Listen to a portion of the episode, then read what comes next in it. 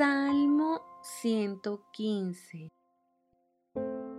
No a nosotros, oh Señor, no a nosotros, sino a tu nombre le corresponde toda la gloria, por tu amor inagotable y tu fidelidad.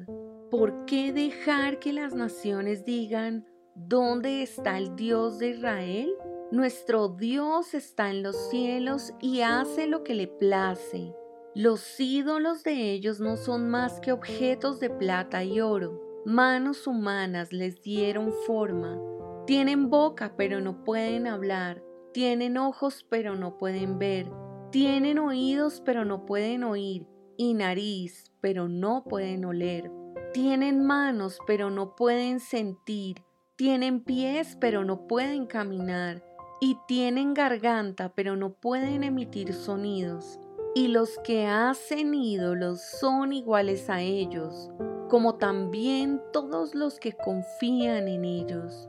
Oh Israel, confía en el Señor, Él es tu ayudador y tu escudo.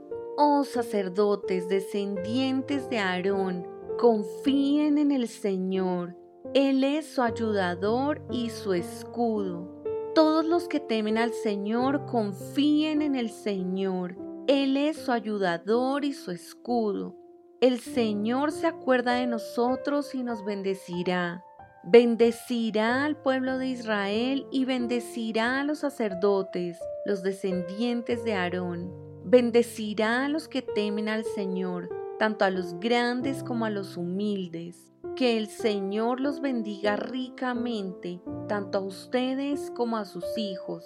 Que sean bendecidos por el Señor, quien hizo los cielos y la tierra. Los cielos pertenecen al Señor, pero Él ha dado la tierra a toda la humanidad.